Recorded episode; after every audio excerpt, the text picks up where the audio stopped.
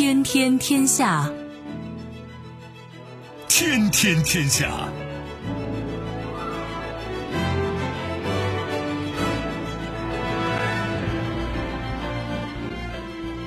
历史穿行者，新闻摆渡人。各位好，我是梦露。您正在选择收听的是《天天天下》，和我一起陪伴大家的还有本节目评论员小贺。世界纷繁复杂，新闻随时发生。今天的《天天天下》，您将听到：迎接二零二一，各国领导人新年贺词都说了什么？一别两宽。英国脱欧协议正式生效，结束四十八年欧盟成员国身份。前途未卜，亚丁机场发生大爆炸，胡塞武装称是也门派系内斗所致。收听我们的节目，您可以使用传统的收音机，也可以使用手机。欢迎使用即时客户端、即听客户端，也可以选择蜻蜓 FM、企鹅 FM 或者是今日头条，搜索“天天天下”，可以收听节目回放以及其他的相关内容。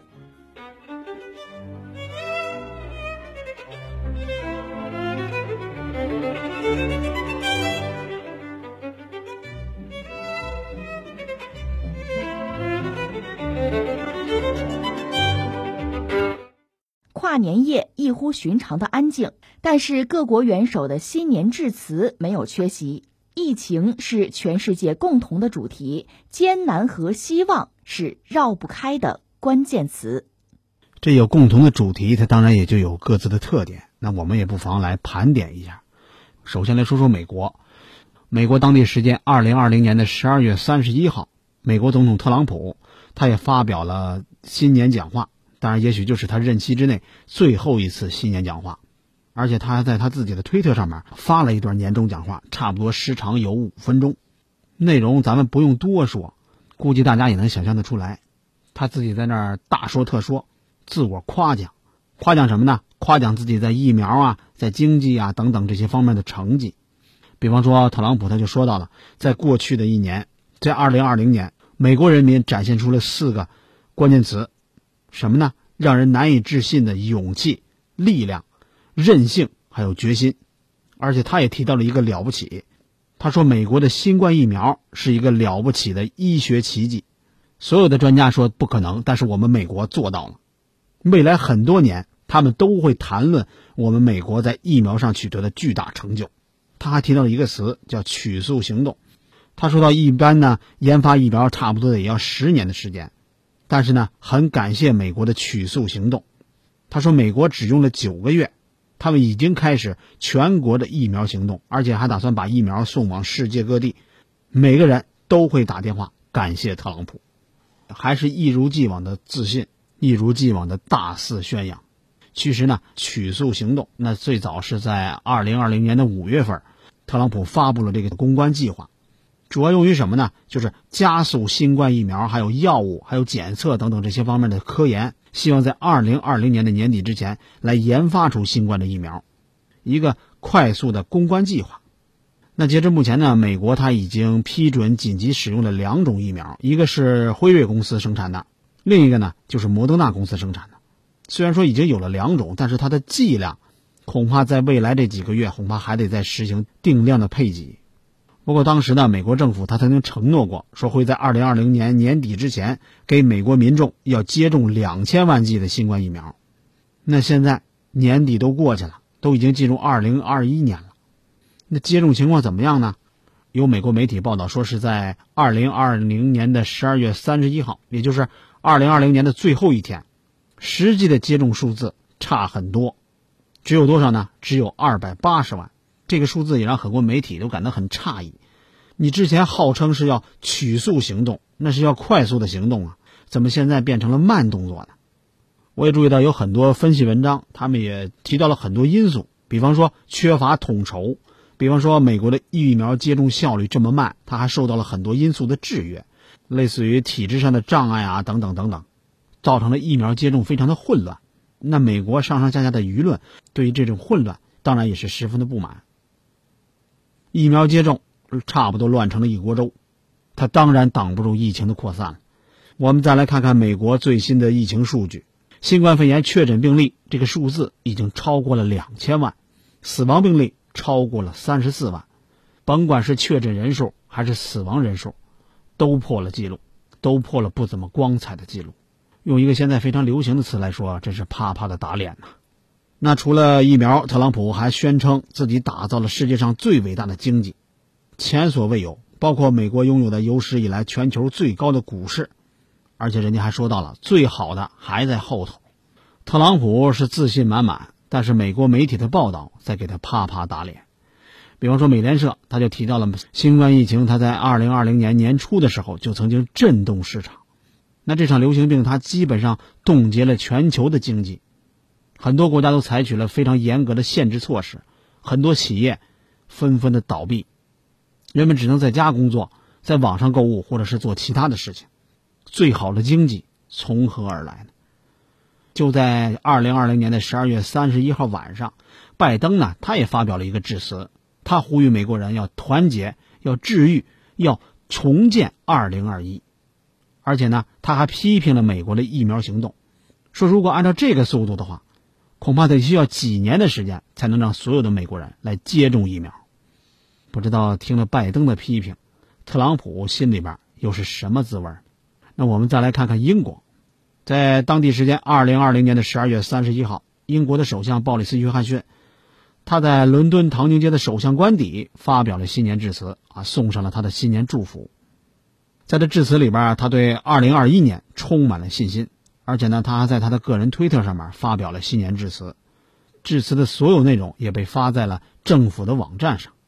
可以说是英国是第一次发现传播力更强的这种变异的新冠病毒。现在呢，这种变异的病毒正在世界上很多国家在进行蔓延，日本、韩国，约翰逊他也提到了，而且他特别提到了在二零二零年英国重新发现了团结的精神。虽然他们面临的未来一段时间，甚至是几个月都要面临挑战，什么样的挑战呢？他们需要提高警惕来面对变异病毒。但是当二零二一年的朝阳升起的时候，疫苗会给英国人带来信心。而且呢，他还宣布了一个消息，那就是牛津大学研发出了一种新的疫苗，一种可以在室温底下进行储存的、可以大规模生产的疫苗，这将会给英国还有世界人民带来新的希望。那就在二零二零年的十二月三十一号，英国批准了牛津疫苗，那这也是英国继辉瑞疫苗之后批准的第二款疫苗。另外呢，还有一个重磅消息，那就是二零二一年英国持续四年半的脱欧终于实现了。约翰逊在新年致辞里边也提到了，他说英国脱欧之后将会获得更大的自由，而且英国会在疫苗研发呀，还有一些贸易呀等等这些领域里边会比欧盟做得更好。最后呢，约翰逊也表达了对于回归正常生活的希望，他觉得我们的前路一定是光明的，对于二零二一年我们要充满信心。最后呢，他也祝福要新年快乐。我们中国的上海已经发现了第一例新冠病毒的基因序列，跟最近英国报道的变异病毒它的基因差不多的消息。那我们的中国疾控中心已经做出了正面回应，来回应社会的关切。它里边特意提到了，目前英国报道的新冠病毒变异毒株，它的致病性目前还没有明显的变化，也提醒大家不必恐慌。所以说呢，我们也希望英国的牛津疫苗它早点牛起来，英国的疫情防控早点牛起来。眼不前你控制好英国的疫情，那对于世界来说就是一个新的希望。我们再来看看法国，在当地时间二零二零年的十二月三十一号，法国总统马克龙他在电视上发表了二零二一年的新年致辞，他在里边也提到了一个词：希望，希望永存，希望永止不息。其实跟很多国家差不多，他也在二零二零年的年底经历了疫情的高峰，目前呢感染人数已经超过了二百六十万人。马克龙在新年致辞里边特意提到了，疫情对于法国造成的损失可以说是非常的深重，但是这次具有历史性意义的挑战也展现出了法国的坚强，展现出了法国的韧性。相信呢，到了二零二一年的春天，法国将会变得更加强大。一个新的国家模式将会出现，而且呢，他还在这里边好几次都提到了，要呼吁法国人民不要放弃希望，而且他还大大赞赏了法国人民在过去一年里边为抗击疫情所做出的牺牲，还有所体现出来的共同的责任感。他还向法国的民众做了一个保证，保证疫苗会在安全可靠的情况下发放给法国的每一个人。这总统马克龙在电视上不断的提到希望，但是在法国的一些大街上，却让人看不到希望。曾经在当地时间二零二零年的十二月二十九号，法国的内政部长达尔马宁曾经下令，要从十二月三十一号晚上开始，法国会动员十万个警察还有宪兵来阻止群体集会，来加强宵禁，来防止新冠病毒的传播。而且呢，他还有一个明确的时间，那就是新年的前夜，就是二零二零年十二月三十一号的晚上八点，宵禁开始，持续到第二天早晨六点。而且呢，达尔马宁他还通知了法国各个地区的负责人，告知他们当天要动员十万个警察还有宪兵的消息。而且当天晚上，巴黎差不多有一半的地铁线还关闭了。据说达尔马宁还曾经考虑过要求全国更广的范围内要关闭公共交通。尽管如此，当天的跨年夜，法国的斯特拉斯堡还是至少有三十辆汽车被狂欢的人给纵火了。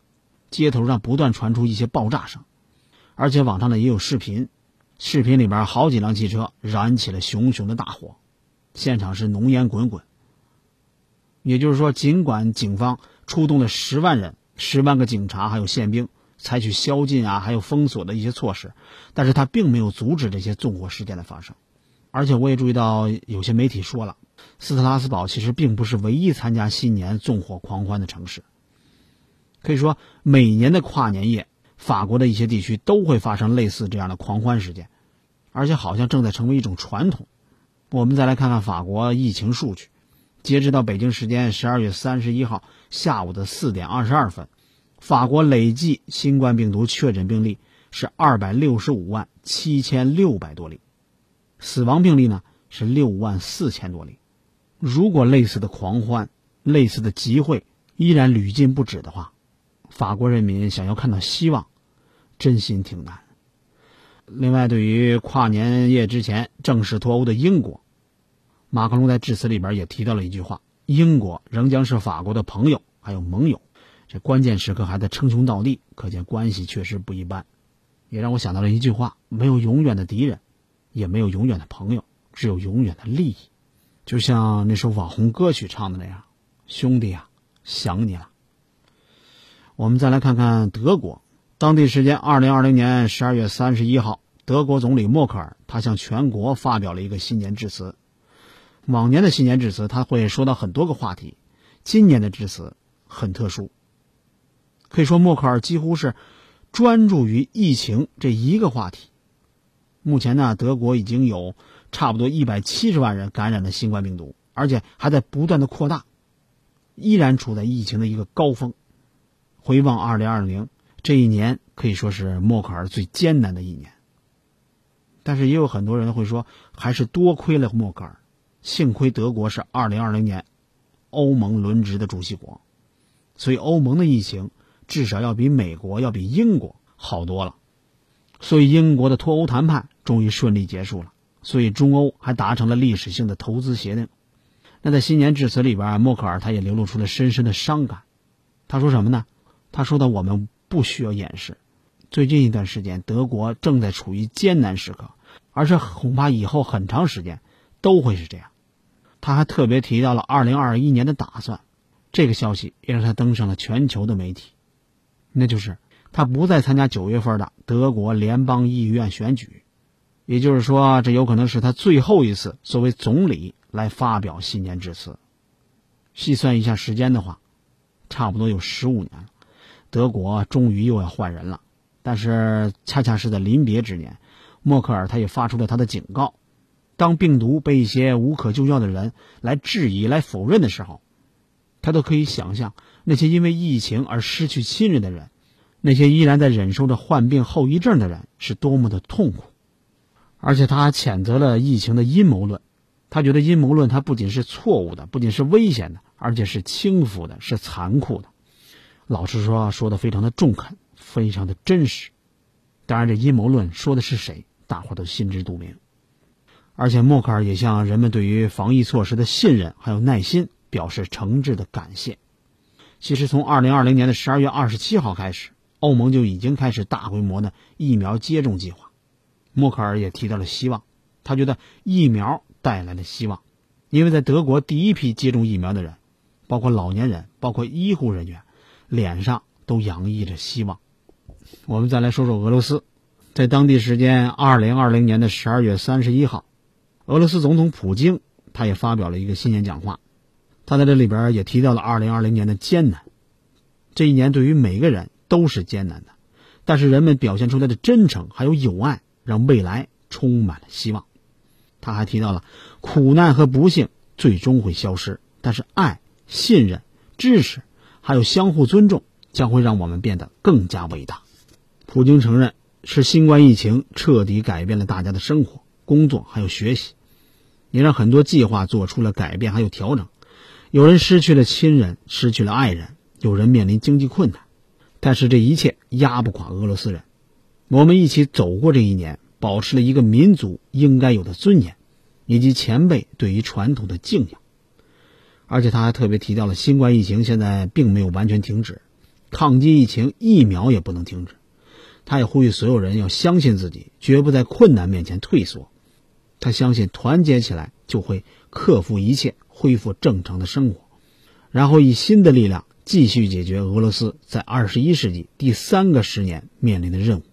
俄罗斯的疫情可以说确实并没有完全停止。我查了一下，它现在是全球感染人数第四多的国家，仅次于美国、印度和巴西。到目前，俄罗斯累计的新冠感染病例超过了三百一十多万，累计的死亡病例将近六万例。我们再来看看日本，日本的首相菅义伟，他是在二零二一年的一月一号发表了一个新年致辞。他在新年致辞里边也表示了战胜疫情的决心，还有就是二零二一年东京奥运会的展望。而且他也提到了目前的新冠疫情的感染仍在继续蔓延，经济状况依然非常严峻。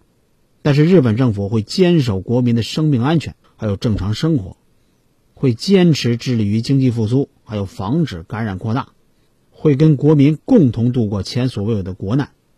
而且呢，他也向全国的医护人员致以衷心的感谢。另外，他还特别提到了将会在今年夏天举办的东京奥运会，说这是世界团结的象征，正在努力的为安全安心的奥运会做着准备。这几句话确实挺让人安心的，不过看看数字，大伙就不怎么安心了。从去年十一月份到现在，日本的第三波疫情可以说一直在持续的恶化，尤其是在跨年的节点，它每天新增的病例数，差不多已经是全年的新高了。就在前两天呢，日本政府又出台了一系列的措施，包括进一步缩短营业时间，停止除了商业往来之外，全世界的外国新旅客入境啊等等。目前，日本新冠肺炎累计的确诊病例已经超过了二十三万。正是因为受到了疫情的影响，原本是在二零二零年举办的东京奥运会延迟到了二零二一年的夏天。再来看看印度，在当地时间二零二零年的十二月三十一号，印度总理莫迪他是用视频的形式向全国发表了一个新年致辞。印度的疫情呢，它是在二零二零年的九月份达到了高峰。从十月份开始，感染人数可以说是呈现了一个逐渐下降的趋势。那莫迪在演讲里边，他认可了印度疫情的改善，而且他还特别提到了，在今年的最后一天，我们应该铭记印度数百万奋斗在前线的医护人员，要向所有为医疗献身的工作者们致敬。他还把2020年当作是充满挑战的一年，而2021年呢，那是解决困难的一年。他也祝福印度全国人民新年快乐。他还特别提到了正在准备明年要进行大规模的疫苗接种计划。他提醒人们要继续保持疫情的防疫措施，尤其是在全国庆祝新年的期间。而且还提醒大家不要轻信还有传播社交网站上所有关于疫情的谣言。这谣言不少，但是他们的疫情数字在不断的攀升，这也是板上钉钉的事儿。那印度呢是全球疫情第二严重的国家，累计的确诊病例已经超过了一千零二十八万，累计的死亡病例已经超过了十四万例。可以说，这些国家元首的新年贺词各有各的特点，也让我们看到了一个又一个艰难，也让我们看到了一个又一个希望。尽管现在已经迈进了二零二一年，但是二零二零年的事儿，很多现在想想依然是历历在目。可以说，我们国家率先发现了疫情，我们中国人用众志成城、用坚韧不拔的精神，终于管控住了疫情，书写了一段抗疫的史诗。现在呢，新冠疫情依然是在全球大流行的阶段，有一些国家它的第二次疫情闹得正猛烈，那我们中国也成了世界上少有的相当安全的地方。另外呢，我们中国也在用自身的实力、自身的能力，给全球的抗疫做出贡献。甭管是恢复经济、加速生产抗疫的物资，还是疫苗研发，还是把疫苗供应给有需要的国家，但恰恰就是这样一个中国，依然被一些人给指摘。比方说，美国的国务卿蓬佩奥罔顾事实，一味的甩锅我们中国。直到二零二零年的十二月三十号，他还在指责中国没有控制住新冠疫情，导致新冠成了全球大流行。可问题是，整个二零二零年都过去了。中国的累计确诊病例到现在依然是九万多人，美国呢已经突破了两千万。你这个时候你还有脸指责我们中国抗疫不力？那我们需要了解世界，但是世界恰恰他也需要了解我们中国，特别是在疫情之下，需要了解我们更多中国的抗疫故事，还有现在我们一些针对疫情的政策，不能满世界都是由蓬佩奥这样的人在那胡说八道。我也注意到，昨天有一段视频非常火，关于我们外交部发言人的，在二零二零年十二月三十一号啊，外交部的例行记者会上，我们的发言人汪文斌，他用十一种语言来祝福新年。在这视频里边，汪文斌娓娓道来，不紧不慢，非常的儒雅。那这十一种语言都包括什么呢？比方说英语、法语、俄语，还有阿拉伯语、西班牙语，这是联合国的工作语言。还有朝鲜语、日语，这是我们的邻居国家的语言；还有乌尔都语、印地语，那这是南亚一些国家，比方说巴基斯坦、还有印度啊等等这些国家的语言。比方说还有德语、葡萄牙语，这十一种语言的问候，可不是汪文斌人家个人的发挥，人家的指向性非常明确。他用十一种语言问候完新年之后呢？汪文斌用英语非常谦逊的说了一句：“有些祝福语是他跟同事们学的。”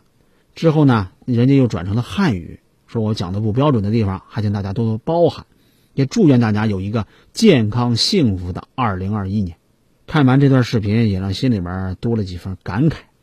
王文斌呢，他是咱们外交部的发言人，可以用十一种语言来祝福新年。他一定程度上可以说，也展示了现在我们中国的开放、我们的包容、我们的自信，这样的一个气度，那也是一个朝气蓬勃的大国应该拥有的。它不是狭隘的，不是尖酸的，也不是固步自封的。甭管是什么文明的优秀的地方，他都会去欣赏，都会去吸纳，然后呢来提升自我。同样是大国的外交官，再看看蓬佩奥，差距怎么就那么大呢？现在的中国已经是世界第二大经济体，而且我们中国成为了经济唯一正增长的主要经济体。但是呢，我们也必须看到，作为现代化的一个后来者，我们中国在经济总体的体量在大幅增长的同时，我们的文化软实力，特别是国际话语权，还远远没有达到应该有的高度、应该有的位置。那这就需要我们的中国的外交官们，还有我们的全体中国人。去努力的做好自己的事儿，一步一步让世界、让更多地方的人来了解中国，来理解中国，来信任中国。这两天呢，还有一段视频，或者说是一个特别的报道，挺火。这名字叫《非同一般的二零二零》，他通过一系列非常感人的故事来梳理我们中非合作的艰辛的历程，记录中非友谊的历久弥坚。也展望了中非命运共同体建设的宏伟蓝图。这个报道呢，是由中央广播电视总台非洲总站他推出的一个新媒体的年终特别报道。比方说，他这里边就提到了一个蒙内铁路，这也是肯尼亚的一个世纪工程。肯尼亚的总统他曾经把这条铁路称作是书写未来一百年肯尼亚的历史。那对于肯尼亚人来说，这条铁路它不但会大大方便了出行，拉动经济。也给当地培养出了第一批标准轨铁路运营的人才。就是在这条蒙内铁路，有很多的中国人在那儿呢，跟非洲人并肩战斗。来自中国的机车司机师傅们也把自己的经验，可以说是倾囊相授，传给他们的非洲徒弟们。这也让肯尼亚，它不仅是有了自己的标准铁轨的铁路火车司机，而且还有了女司机。可以说，我们中国带到友好国家的是团结，是爱，是希望跟未来，也让我们有理由相信。从汪文斌的问候，还有很多在海外工作的啊中国人的身上，我们中国的那些友好国家的朋友们都能感受到我们中国的善意，都能与人为善。二零二一年，世界才会拥有更多的希望，才会变得更加的美好。所以下面呢，我想也有请主持人来放一段王文斌当时的祝福语，来感受一下我们中国对世界的祝福，对世界的善意，对世界的希望。Happy New Year! Bonne année! Noël Gouden! Sanatjatida saiv! Tuliis a new level! Tehepo mäni pääte sijo. 良いお年をお迎えください。नया साल मुबारक नववर्ष की शुभकामना फौज नोज या Feliz Ano Novo. These are all the languages I learned from my colleagues. I hope I have put it off. I wish all of you a happy, healthy, and prosperous new year. 讲的不标准的地方，还请大家包涵。祝愿大家拥有一个健康、幸福的2021年，我们明年再见。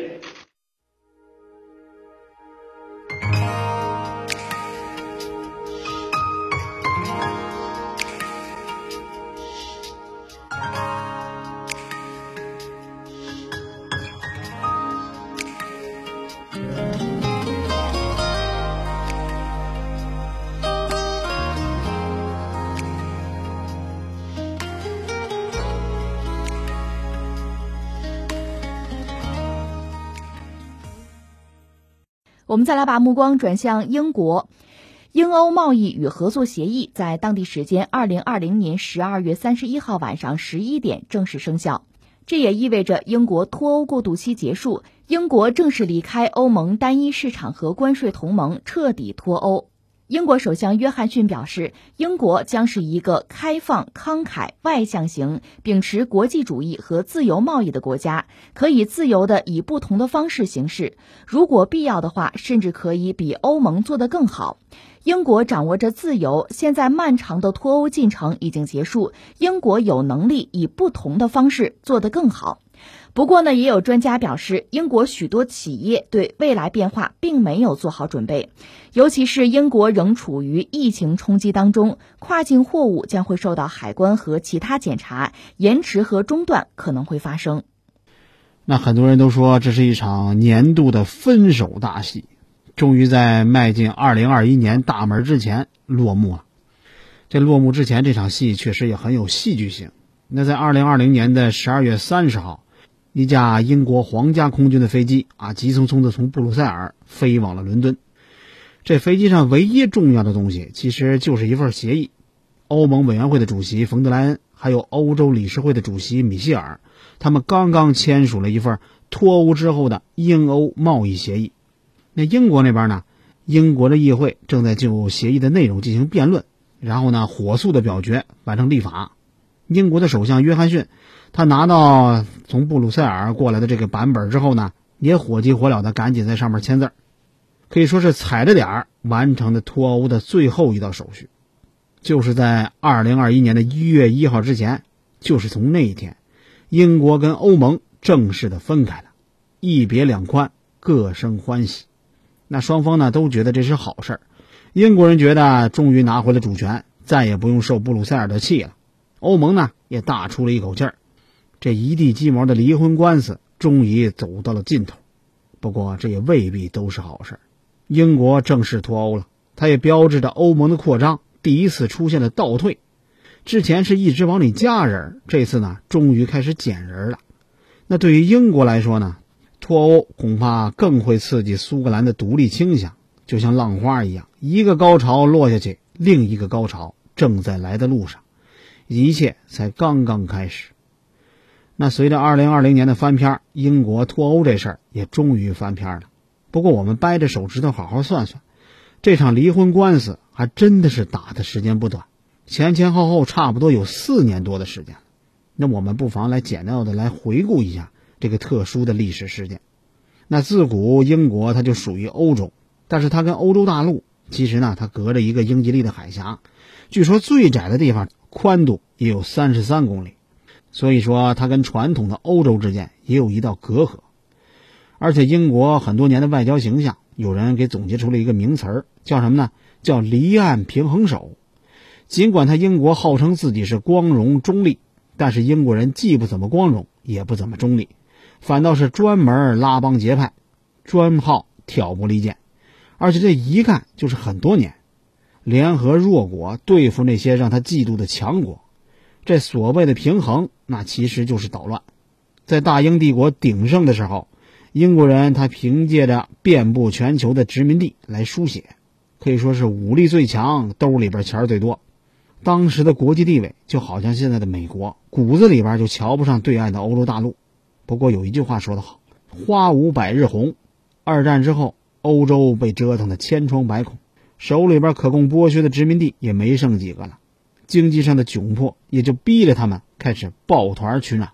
一九五一年。法国、德国、意大利、荷兰还有比利时，再加上卢森堡六个国家，他们组建了一个欧洲煤钢共同体。这个组织一直运行到了1967年，然后呢，跟欧洲的其他几个组织一块合并，变成了欧洲共同体。那其实这也是欧盟早期的两个版本。要说这抱团取暖的效果确实不错，这几个领导国家，比方说法国、德国还有意大利，经济形势确实不错。这些都被英吉利海峡对岸的英国人给看见了，他立刻放下曾经是世界第一的骄傲，我也要加入，主动寻求加入欧共体。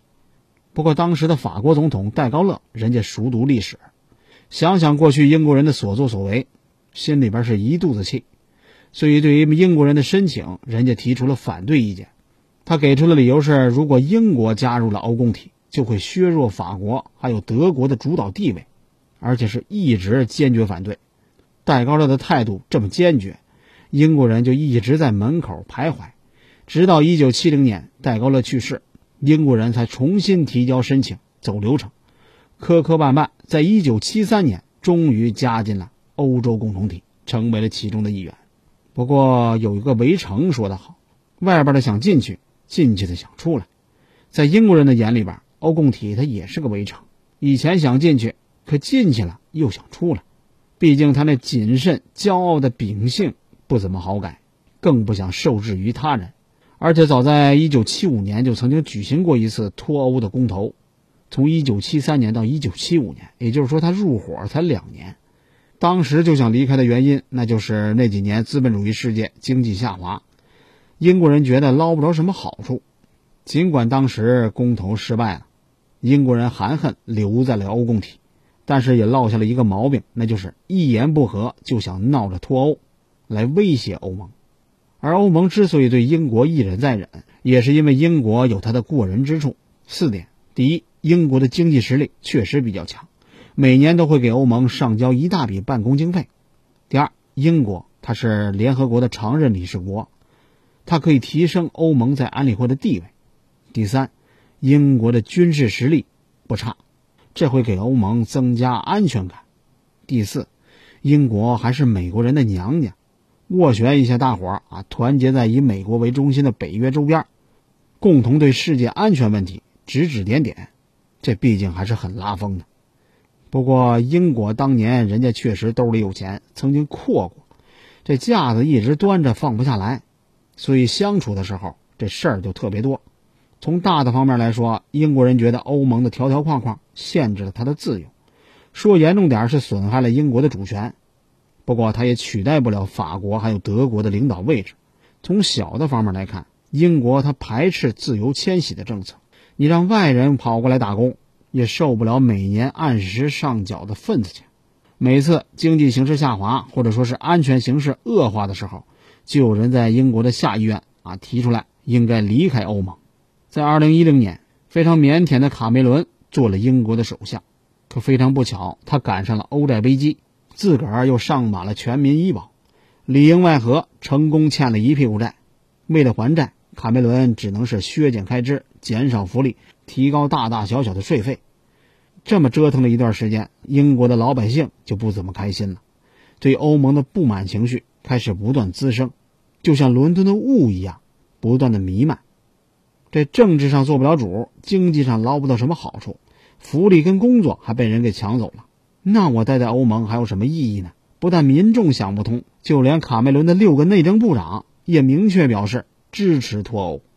虽然事后大伙一致认可卡梅伦是脱欧的始作俑者。但当时的情况下，他也没办法违抗民意，而且你顺应民意，让老百姓开心了，下次的连任还有保障。所以在二零一三年，卡梅伦公开承诺要举行脱欧的公投。不过，据说宣布完这个消息之后，他经常在噩梦里边被惊醒，需要有人拍着他的背才能再次入眠。当时的欧盟人家见怪不怪，那些政坛的老司机们早就看穿了卡梅伦的把戏。他不过是为了安慰那些焦躁的民众，才上演了这么一出假戏。不过他们谁也没想到，最后人家弄假成真呢。因为公投这种事儿，一旦首相开口了，那就必须开始弄。经过几次调整，脱欧公投的日子被选在了二零一六年的六月二十三号。据说那天英国人像过节一样，有说有笑排队投票。但是没想到第二天。这结果竟然是百分之五十二的人选择了同意脱欧，这个结果几乎打了所有预言家的脸，也让那些在博彩公司啊押重宝的冒险家们赚够了养老钱。这个结果也让卡梅伦自个儿都难以置信，怀着深不见底的愧疚，他宣布辞职了。这也是一个首相来表达承担责任的最极端的一个形式。要知道，一年之前，他因为脱欧的承诺成功连任。可一年之后，他因为脱欧成功而遗憾的离职。这一年的首相工作也因为脱欧做的实在是不怎么舒服。百分之五十二的同意票，也就意味着将近一半人不同意脱欧。再加上第二天上网查了查脱欧之后的意思，很多人都反悔了。没过几天，超过一半的英国人开始反悔，他们三番五次的请愿，要求再来一次。但是公投的结果可以随随便便作废吗？很遗憾，这公投它可是一场超大规模的集体民主实践活动，这结果具有不可改变、不可违背的属性。就算每个人心里边有一万个不乐意，对不起，没用。调整好心态之后，欧盟接受了英国终将离去的现实。但是呢，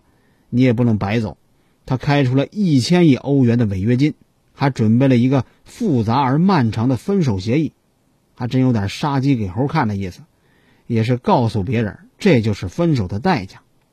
这场被卡梅伦还有保守党作为政治砝码的脱欧公投，就跟特朗普当选美国总统一样，成为了当年世界政治的黑天鹅事件。那卡梅伦辞职回家带孩子去了，保守党通过内部投票，把干练真诚的内政大臣。特蕾莎梅扶上了首相的位置，她也成为了英国历史上第二位女首相。这位新首相的使命只有一个，那就是完成脱欧。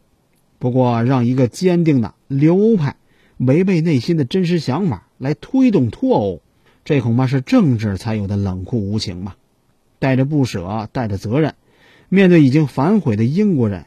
特蕾莎梅需要在各种方案里边找到那个最不招人骂的。在伦敦跟布鲁塞尔之间，他来来回回跑了两年多，呕心沥血弄出了一份脱欧协议，非常厚，总共有六百页。但是下议院的人不看功劳，也不看苦劳，更不心疼这位女同志，屡次三番不让她通过。算起来，人家入行都四十多年了，这位特蕾莎梅可从来没有这样无奈过。为了打破僵局，她解散了议会，重新大选，幻想着扩大一下保守党的席位数。来通过她心中那份最好的协议，但是幻想她终究是幻想。选完之后才发现席位数反倒比之前更少了。在最后一次闯关失败之后，这位特蕾莎梅含着泪离开了首相府，专门回家去陪老公了。大伙儿注意，特蕾莎梅辞职的那天是二零一九年的五月二十四号，当时脱欧的截止日期已经在全世界的嘲讽声里边，从三月底延期到了四月中旬，又从四月中旬延期到了十月底。也就是说，特蕾莎梅她实在是没有体力、没有信心来度过接下来的那四个月了。没办法，保守党再次投票，把脱欧的接力棒交到了鲍里斯·约翰逊的手上。跟前两个首相不一样，约翰逊人家可是一个彻彻底底的脱欧派。一年前，约翰逊人家还在特蕾莎梅的手底下做过外交大臣，他决绝的脱欧理念让特蕾莎梅很难接受，激烈的冲突耗尽了双方的热情，干脆。约翰逊辞了职，回到报社去做编辑。不过他没有想到，这个刺激的任务最后还是找上了他。怎么在剩下的三个月里边完成脱欧呢？约翰逊摇身一变，成为了一个威权主义者。在他的内阁政府里边，所有流派的辞职信来一个批一个，一边修改协议，继续跟欧盟死磕，一边派人到处散播无协议硬脱欧的坏处。从当选首相到十月下旬。约翰逊至少有九次在公开场合说过，绝对不延期，没有协议咱就玩硬脱欧。那为了阻止疯狂的约翰逊，下议院甚至他还通过了一项法律。没办法，欧盟二十七个国家只能无奈的在十月二十八号，把截止日期再次推迟到了二零二零年的一月三十一号。看来欧盟他也不想硬脱欧，嘴硬心里软。约翰逊他也不容易。脱欧协议在下议院通不过，硬脱欧别人又不让，走到了特蕾莎梅半年前的那个丁字路口，向左解散议会，重新大选；向右是干脆辞职，让人回家看笑话。怎么选呢？约翰逊选择了向左。他在当年的十一月份宣布解散议会，在十二月十二号重新大选，成功了，继续做首相，推动脱欧；失败了，就回到报社去写文章。十二月十三号出了结果，约翰逊保留住了首相的位置，而且保守党的席位数比之前还多了四十七个，这也让一直站在对面的工党迎来了八十年来的最大失败，一次性的丢了七十一个席位。当然，这也让英国的民众看透了工党反对一切却提不出建设性方案的捣乱的本质，也对英国留在欧盟彻底死了心，而且对硬脱欧充满了恐惧。所以呢，也给了约翰逊多数席位的这个权利，让他把后面的事儿给办好。坐在下议院的一半都是自己人，约翰逊的脱欧协议当然顺顺利利的通过了。工党气得眼珠子通红，但也没办法。在二零二零年的一月三十一号，经历了三次延期之后，英国终于从法律上离开了欧盟，双方进入了为期十一个月的过渡期。但是为了体面的分手，还得继续谈判。这过渡期的谈判赶上了新冠肺炎，前十个月几乎没什么大进展。就算到了十二月中旬，分歧依然不小，以至于硬脱欧或者是延期的谣言再次滋生了。不过到了圣诞节那两天，很奇怪，双方的分歧突然神奇的消失了。我们再来好好看看那份协议。之前特蕾莎梅的是六百页，这次这个更厉害，两千页。涵盖了英国还有欧盟经济领域的方方面面，这个戏剧性的结局，它也避免了无协议硬脱欧，还有新冠疫情对于欧洲各个国家的双重打击，也给持续了四年半的脱欧大戏画上了一个句号。不过，约翰逊会因为这个感到开心吗？就算开心，恐怕也是转瞬即逝。有媒体说他是个时运不济的人，做了首相来不及高兴，就得面对脱欧，完成脱欧来不及高兴。就得应付欧洲最严重的新冠肺炎，那万一战胜了疫情，约翰逊还能开心吗？可以说，离开欧盟之后的英国又一次站在了十字路口，因为英国跟欧盟之间还有很多的合作问题，还有脱欧进程当中它反映出来的很多国内的政治问题，仍然需要解决。在这个百年未有的大变局时代，来做英国的首相，恐怕让约翰逊在梦里边惊醒的事儿还有很多很多。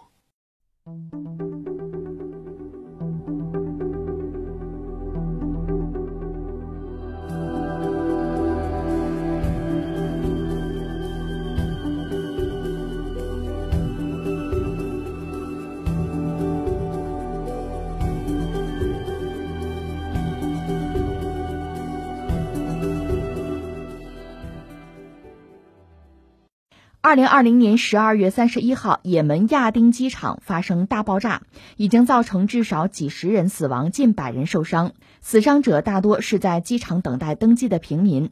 爆炸发生时，刚刚组建不久的新一届也门政府成员乘坐专机从沙特返回也门临时首都亚丁，炮弹在候机厅爆炸。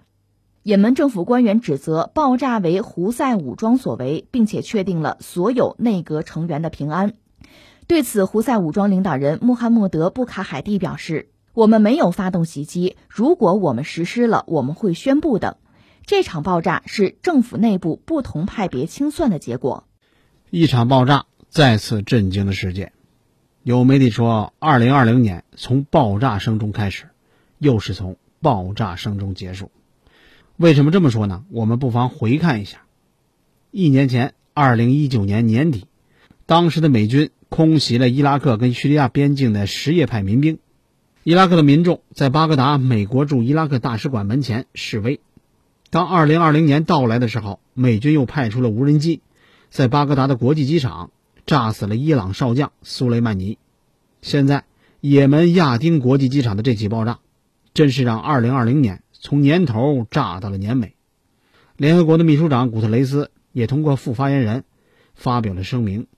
对这起爆炸事件进行了谴责，同时呢，他也向遇难者的家属，还有也门人民和政府表示深切的慰问，祝愿伤者早日康复。那从古特雷斯的声明当中，我们也不难发现，其实国际社会是希望也门问题通过谈判来政治解决的。那这也是国际社会认为的解决冲突的终极之道。而且就在二零二零年十二月三十一号下午的外交部例行记者会上。我们的外交部发言人汪文斌对于也门机场遭遇炸弹袭击也给出了回应。那我们中方的态度是一贯反对，还有谴责针对平民和民用设施的袭击事件，也希望也门问题的有关各个方面以也门国家还有人民的利益为重，来加快推进政治解决的进程，早日恢复国家的和平稳定还有正常的秩序。但是，如果我们好好的来分析一下也门机场的这起爆炸，就会发现，其实有些人根本就不愿意坐下来谈。比方说，我们来看看他们是怎么炸的。很多媒体报道的都非常详细。当时的爆炸总共有三声，目标分别指向了跑道，还有机场的大厅。要知道，也门的国际机场这是一个民航机场，就算当时有也门政府的成员从沙特返回来，就算现场有也门政府的高官在那接机，但是机场的跑道上，它还有其他飞机呀。而且候机大厅里边还有很多的普通乘客，而且事实上也是，也门的新总理还有那些新政府的内阁成员，他们没人在这次爆炸里边受伤。那那些炸死炸伤的都是什么人呢？难道这些放炸弹的人，你们就是为了屠杀平民吗？也门联合政府的总理也发表了讲话，谴责这次爆炸袭击，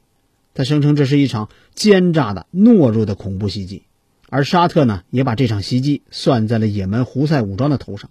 他指责是胡塞武装策划了这场袭击。于是第二天，也就是在二零二零年的十二月三十一号，沙特联军展开了报复，派出了战机，对胡塞武装控制的也门首都萨那发动了猛烈的攻击。这空袭造成的伤亡情况目前还不是很清楚，但是可以肯定，伤亡人数肯定不会少。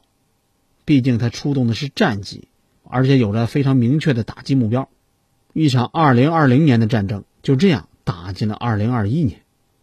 这场战火的硝烟，它其实也在强调一个千古不变的道理，那就是战争连绵，人民遭殃。要知道，也门这个国家挺特殊，它是阿拉伯世界最贫穷的国家之一，百分之八十的人口，差不多得有两千万人需要人道主义援助或者是保护。其中还包括一千万依靠粮食援助来生存的人。当然，随着这三声爆炸，也让我们多了几个问号，那就是也门联合政府它能不能迅速的重建国家，能不能让全国立刻稳定下来，然后进一步的复苏呢？我们得多打几个问号。二零二一年，除了疫情，面对的挑战还真心不小。这让我想起了在二零二零年十二月二十九号。我们中国国防部的发言人吴谦说的一句话：“我们不是生活在一个和平的时代，只是生活在一个和平的国家。真心的希望这个阿拉伯世界最贫穷的国家，能够早日的恢复和平，走上发展的道路。